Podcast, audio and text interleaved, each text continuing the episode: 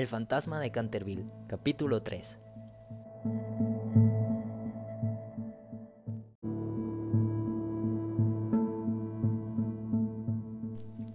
Cuando a la mañana siguiente la familia Otis se reunió para el desayuno, los comentarios sobre el fantasma fueron extensos.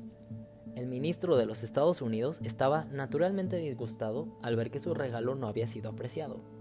No tengo la menor intención de ofender personalmente al fantasma, dijo, y he de reconocer que, dada la larga duración de su estancia en esta casa, considero una incorrección arrojarle almohadas a la cabeza.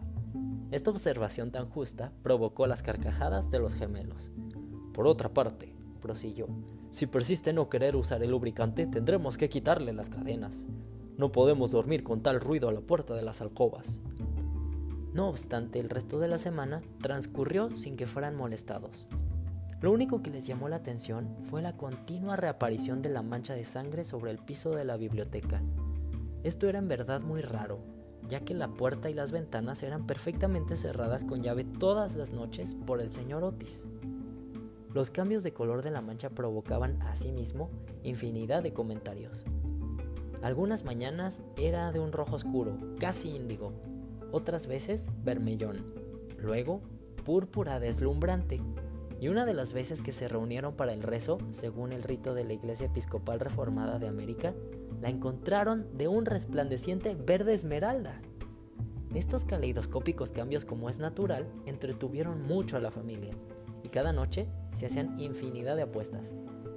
La única persona que no participaba en las bromas era la pequeña Virginia, la que por razones inexplicables se mostraba siempre realmente angustiada al ver la mancha de sangre, y casi se echó a llorar la mañana en que apareció Verde Esmeralda. La segunda aparición del fantasma tuvo lugar el domingo por la noche. Poco después de estar todos acostados, un enorme estruendo que se oyó en el zaguán los sobresaltó. Bajaron corriendo y se encontraron con que una enorme armadura se había desprendido de su soporte, cayendo sobre el suelo de piedra, mientras, sentado en un sillón de alto respaldo, a pocos pasos de allí, el fantasma se frotaba las rodillas con una expresión de vivo dolor en el rostro. Los gemelos, con sus cerbatanas, le lanzaron dos disparos con esa seguridad de puntería que solo puede conseguirse a costa de largas y pacientes prácticas sobre el profesor de caligrafía.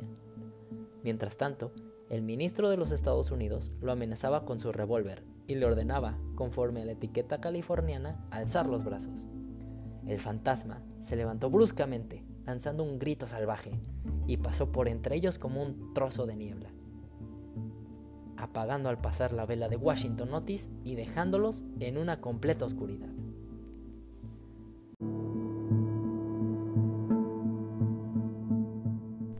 Al llegar a lo alto de la escalera, recobró su serenidad y se decidió a lanzar su célebre carcajada satánica. Se decía que al oírla, la peluca de Lord Racker había encanecido en una sola noche, y que tres institutrices francesas de Lady Canterville dejaron la casa. Lanzó su más horrenda carcajada hasta que el eco resonó de bóveda en bóveda repetidamente. Pero apenas apagado este, se abrió una puerta y apareció la señora Otis, vestida con una bata azul color de cielo. Supongo, dijo la señora Otis, que está usted enfermo, y aquí le traigo un frasco del elixir del doctor Dobel.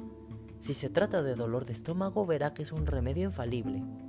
El fantasma le lanzó una mirada de furia y se preparó para convertirse en un enorme perro negro, una metamorfosis que le había hecho justamente famoso y a la que el médico de cabecera atribuía la idiotez incurable del tío de Lord Canterville, el honorable Thomas Horton.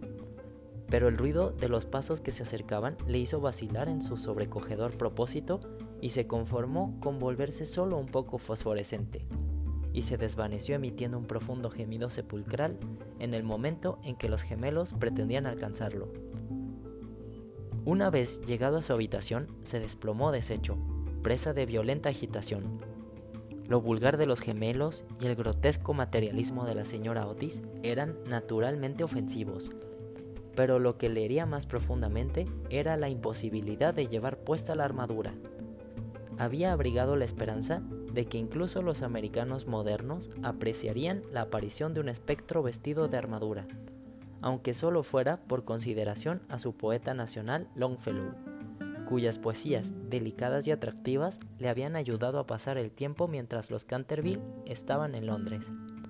Además, aquella era su propia armadura. La vistió con éxito en el torneo de Kennywood y había sido felicitado efusivamente por la reina virgen en persona. Cuando quiso ponérsela, quedó aprisionado por el enorme peso de la coraza y del yelmo de acero. Se desplomó pesadamente sobre el suelo de piedra, despellejándose las rodillas y magullándose los nudillos de la mano derecha. Durante varios días después de esto estuvo malísimo y apenas salió de su habitación, excepto para renovar debidamente la mancha de sangre. No obstante, a fuerza de grandes cuidados, se restableció y decidió hacer una tercera tentativa para asustar al ministro de los Estados Unidos y a su familia.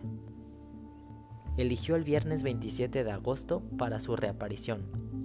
Ocupó la mayor parte del día revisando sus trajes, decidiéndose al fin por un gran sombrero de ala caída con una pluma roja, un sudario deshilachado en las bocamangas y el cuello, y un puñal oxidado.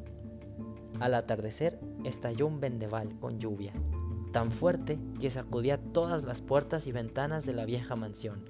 Era justamente el tiempo que prefería. Su plan era el siguiente. Entraría despacio en la alcoba de Washington Otis, le hablaría desde el pie de la cama y le hundiría por tres veces la daga en la garganta al son de una música apagada.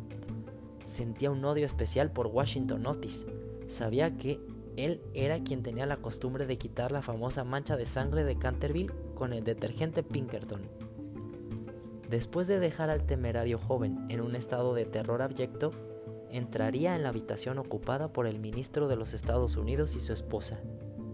Una vez allí, colocaría una mano viscosa sobre la frente de la señora Otis, mientras podría murmurar al oído de su tembloroso marido los terribles secretos del osario.